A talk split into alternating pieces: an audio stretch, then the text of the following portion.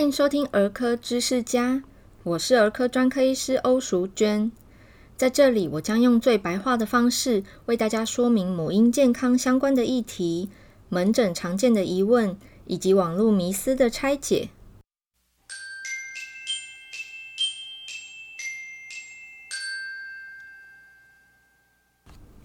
今天欧医师要跟大家分享的主题是关于小婴儿吃副食品的常见疑问。最近因为呃肠胃炎病人比较多嘛，所以上次欧医师分享了呃肠胃炎的期间怎么样的饮食是比较恰当的，而且有助于恢复速度的。那不知道为什么就刚好也蛮多妈妈问起副食品的主题，所以我就啊，那今天来做个副食品好了。嗯、呃，很多。妈妈可能有一些旧的观念，那这个观念其实也也没有多旧了，就这几年。可是因为在饮食方面很多呃跟过敏相关的议题，所以有非常多的研究是就是逐年更新我们的观念，就等于说推翻旧观念。所以今天要讲的有可能跟你以往的认知是不一样的。首先呢，第一个是吃副食品的时机。很多人知道六个月一定要吃副食品，但其实，在医学界比较新的概念是，从宝宝四到六个月这一段期间都是可以开始吃副食品的好时机。那四到六个月并没有分说一定是哦，纯母奶就要四个月开始，配方奶就六个月开始，这个没有一定。好每个孩子都是独特的，他有他自己发育的节奏，所以大家不用很拘泥说四个月零一天就一定要开始吃第一口副食品。有些孩子确实他呃比较慢，他可能五个月开始，甚至六个月才开始都没有关系，不用太拘泥。那我们要怎么知道小朋友到底他准备好了没有呢？可以从他身上得到一些暗示。包含说孩子的动作，他的大动作够不够成熟？什么叫大动作够不够成熟？能够坐稳，脖子挺直了，这个叫大动作。小动作就是像手哈，手能不能捏小东西，这种叫精细动作。那在四到六个月的孩子，有些孩子很快脖子就挺直了，而且他可以坐在他的儿童餐椅上面，就是他有一个靠背在，他就能够坐稳。虽然他没有办法独自坐稳，没有依靠任何东西坐着，这样子叫独自坐稳。虽然无法独自坐稳，但只要有靠背，他是可以好好坐着的。这样子的孩子表示他的大动作准备好了。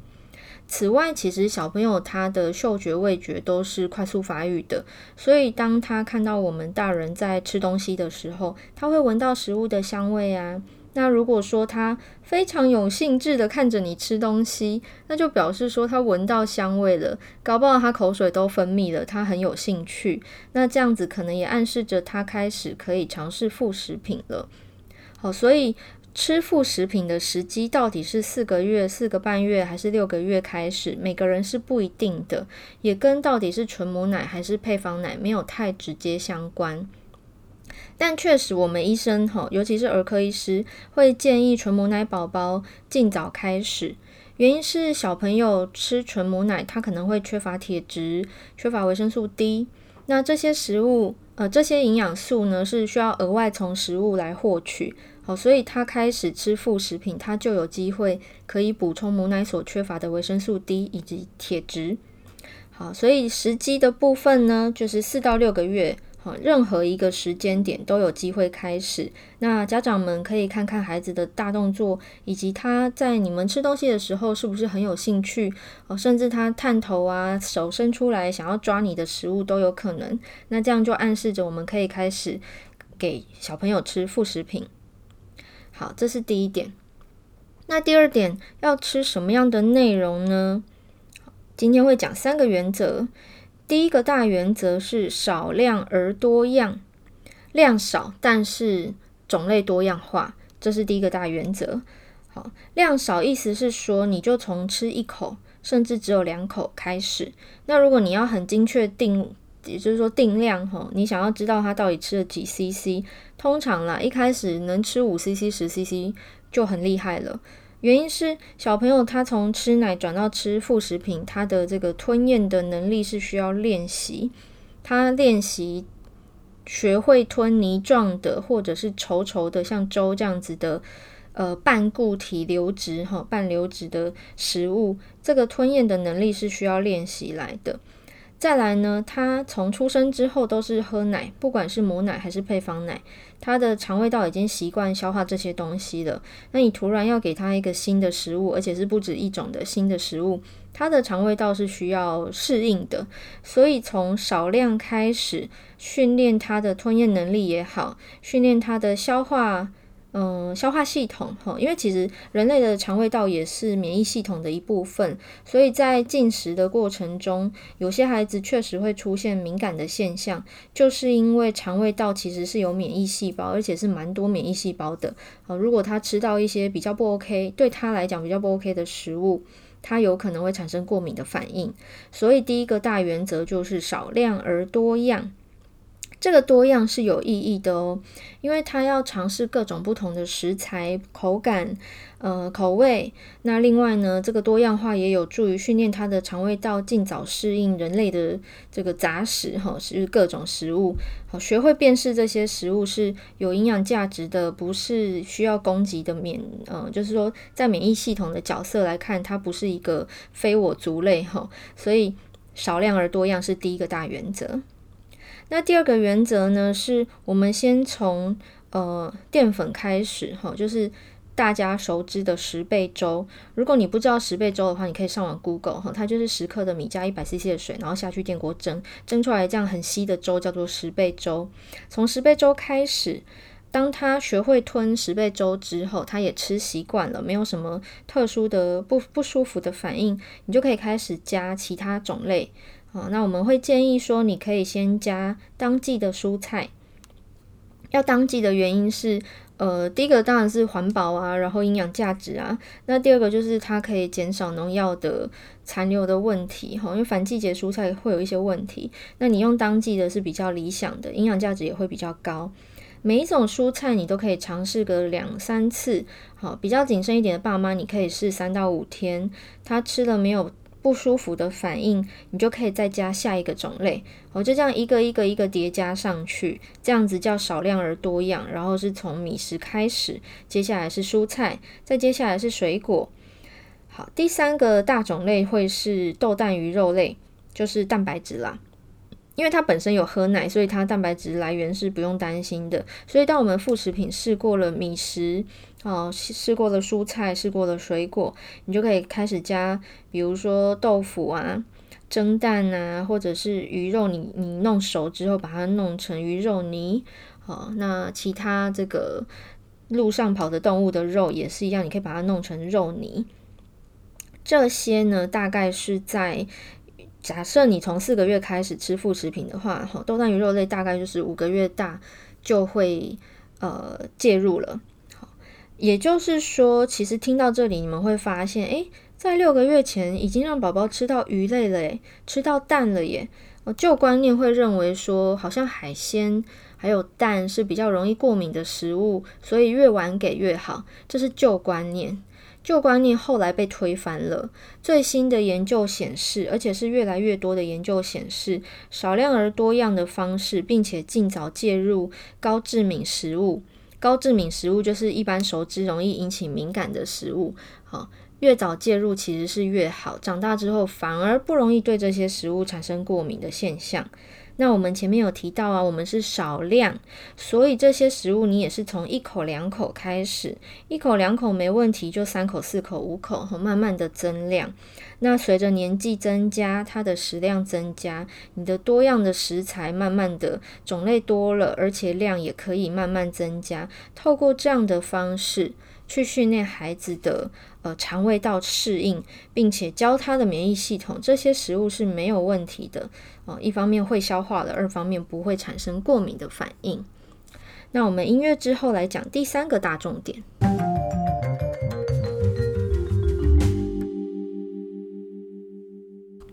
前面提到啊，因为怕小朋友吃了食物有敏感的现象嘛，所以我们说从少量开始。那我们要怎么样辨识什么样是敏感的现象呢？会不会是食物过敏呢？呃，如果小朋友吃了某样食材，呃，我以芒果举例好了。假设小朋友吃了芒果之后，他皮肤开始产生红红的疹子，不管他会不会痒，他身上出现红疹，或者是他开始腹泻、拉肚子，那就有可能他对这个食材是不适应的。有可能是短暂的不适应，也有可能真的是食物过敏。那这个可能要怎么确认呢？就是请你把这个食材暂停。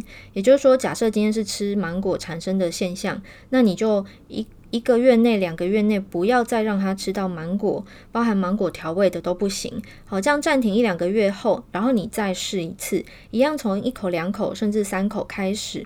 给他吃吃看，看他会不会又发生有红疹子，甚至是腹泻，严重一点可能会大便里面有血丝。好，用这样的症状来测试，哈，就是你再吃第二次，看他有没有又出现一样的症状。假如他真的又出现一样的症状，那就再暂停，一样是再过一两个月后，你再给他试一次芒果。真的第三次又出现症状，那我们真的就会高度怀疑他是对这个食物是过敏的。那如果过敏了，我们就不要再吃这个食材。就是以芒果为例的话，就是连芒果口味的呃果汁啊，还是什么蛋糕什么这些哈调味过的都不要再给。那要要怎么办？也不能一辈子都不吃嘛，你有时候也会外食，不然吃到。通常我们会建议就是你长大之后再重新试，因为有可能随着他。长大，然后他的免疫系统渐渐成熟，搞不好他就对这个食材产生耐受性，他不会再过敏了。好，大概我们就可以定格，大概五岁之后，你可以再试试看。这个是如果小朋友对食物好像有产生敏感的现象，要确认他是否有这一个食材过敏的问题，我们要做的。测试就是吃暂停，好，两个月后再重新吃，又有症状又暂停，再试第三次又有症状，我们就真的会高度怀疑了。但是长大之后还是可以再吃吃看。好，还有另外一个呃状况是爸妈，尤其是新手爸妈会很挫折的，就是小朋友他不吃，你辛辛苦苦做了一个 你觉得营养还有色香味俱全的副食品，诶，结果他给你吐出来。或者是他的表情，他的这个吃的动作就是兴趣缺缺，不爱吃，哦，吐舌头，或者有作呕的动作，诶，其实这个是正常的哦。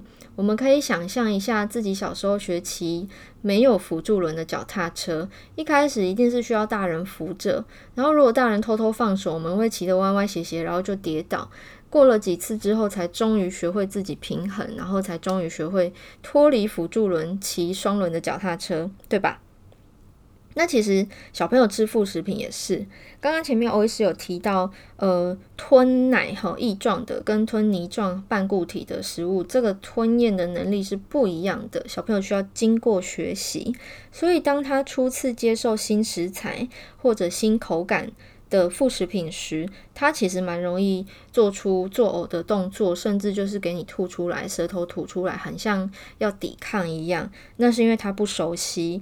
那呕吐是一种保护反射，好，所以呃，假设他不爱吃，请你多试几次。官方的说法很有趣，我们会说是八到十次，就说很像起学骑脚踏车跌倒八到十次，终于学会一样。哦，他不爱吃，可能不是真的不爱吃，你可以多试几次。那有时候我会在门诊教妈妈，就是你也可以用不同的呃时间点、不同的料理方式，哈，比如说蒸的变成其他的料理方式，来呃运用同一种食材，然后给他再试试看，再试试看。还有另外一个门诊常见的问题是水果，哈，到底小婴儿吃水果要不要先蒸熟？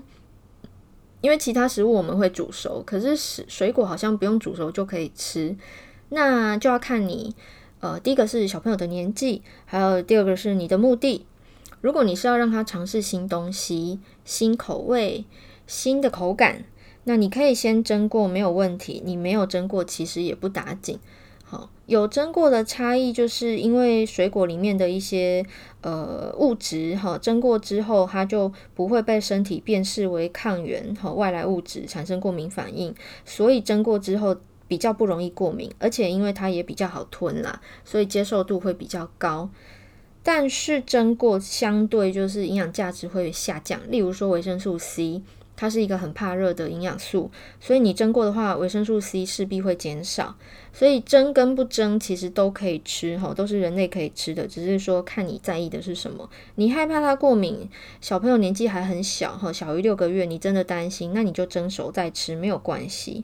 但是它再大一点，甚至有一些孩子是自己可以手拿着香蕉自己在那边吃香蕉，你就不用再蒸熟了，你就让他拿着吃没有关系的。好，那最后呢，要呃给爸妈一些。小小的诀窍哈，就是喂副食品的成功率会提高。有几个诀窍，第一个是小朋友很累的时候，脾气通常不太好，所以你不要选他很累的时候给他尝试新东西，你可以选他精神好的时候。例如说早餐你可能喝了奶呀，然后他就玩一玩，玩一玩，搞不好他早上会睡一下，睡醒的时候精神正好，但是呢，可能还也还没有饿到急着要吃午餐，这个时候你可以给他吃副食品，好，就是尝试新东西。那通常都会是在喂奶前的半小时到一小时，这个时候有点饿。不会太饿，也不会精神差，然后也不会那么容易发脾气。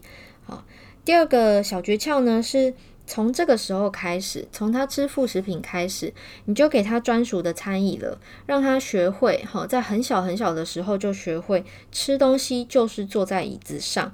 而且坐在他专属的餐椅上面，帮他养成这个好习惯。将来你要带他出门，你们在外面餐厅吃东西的时候，他才会愿意坐在餐椅上。不然他应该是会想要爬到你大腿，还是说他要自己坐大人的椅子？好，所以你可以趁尝试副食品的时候就建立这个习惯。